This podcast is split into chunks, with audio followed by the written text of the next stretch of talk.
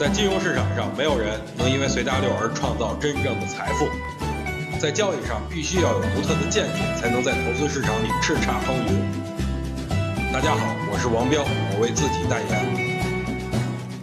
今天的语音呢，要给大家分享两个选股思路。第一种呢，就是由上到下，这种方法呢较为常用啊，就是先看宏观经济，那再找到具备投资价值的行业，最后呢就是找到行业里具有数一数二的龙头企业。这种选股思路呢，就是由上到下。但是这种选股思路也有很多的弊端，就比如说散户投资者对于宏观经济来说研究的特别少。更别说对行业的研究更是少之又少了，所以这种方法我不建议使用。第二种方法呢，就是由下到上的选股思路。这种方法就是从上市公司着手，咱们就拿可口可乐为例啊。当你觉得它有价值的时候，不管您是不是在零八年金融危机顶部买入的，到如今都是挣钱的。咱们就拿每年平均收益来说，也能达到百分之二十。有人就说了，这是美股不算。好，咱们说一下云南白药。零七年中国股市见顶，您即使是零七年六幺二四点买的，到现在都已经涨了四倍了。所以由下到上的选股思路就是选好股，强于看大势。